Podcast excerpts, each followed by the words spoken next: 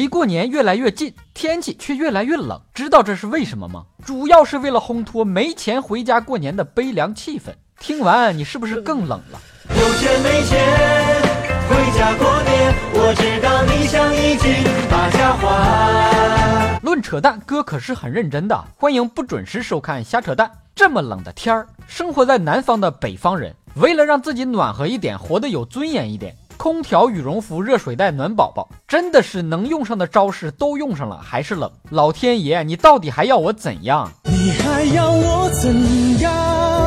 要怎样？不要再问什么南方人扛冻还是北方人扛冻的老问题了。这个问题我今天就告诉你终极答案：不管是南方人还是北方人，穷人最扛冻，你最扛冻。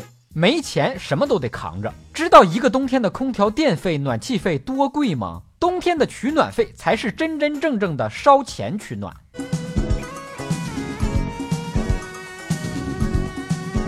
这一点上，北方可比南方强多了。北方有暖气的交了取暖费，屋子里起码是热的；南方开空调的电费算是彻底喂了狗了，开了空调，房间里也不暖和。北方的暖气不光能取暖。还能在上面热牛奶、热盒饭、热面膜。更硬核的操作是用暖气片烤袜子和尿片，烤得满屋子热乎气。一直都有个疑问：夏天的时候有高温补贴，公司却从来不按规定发钱，我可以理解，天太热嘛，这么干主要是为了让你的心拔凉。冬天的时候为啥没有低温补贴、抖腿补贴呀？天太冷应该也发钱，多少是那个意思，温暖一下我们的内心。是怕规定了低温补贴，公司不发钱，我们的心更冷了吗？你要这么一想，心里有没有暖和一些？再次提醒一下，天冷了，有车一族记得开车前拍拍车盖，按按喇叭，不光是为了提醒车里的阿杜钻进车底，也是为了提醒可能躲在车底取暖的小猫小狗。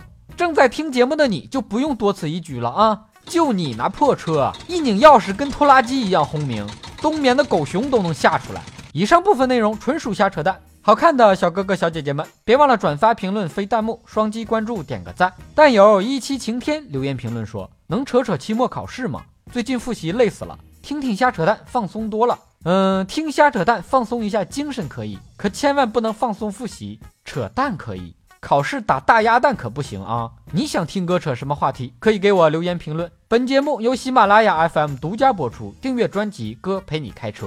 更多搞笑内容尽在微信公号“小东瞎扯淡”，咱们下期接着扯。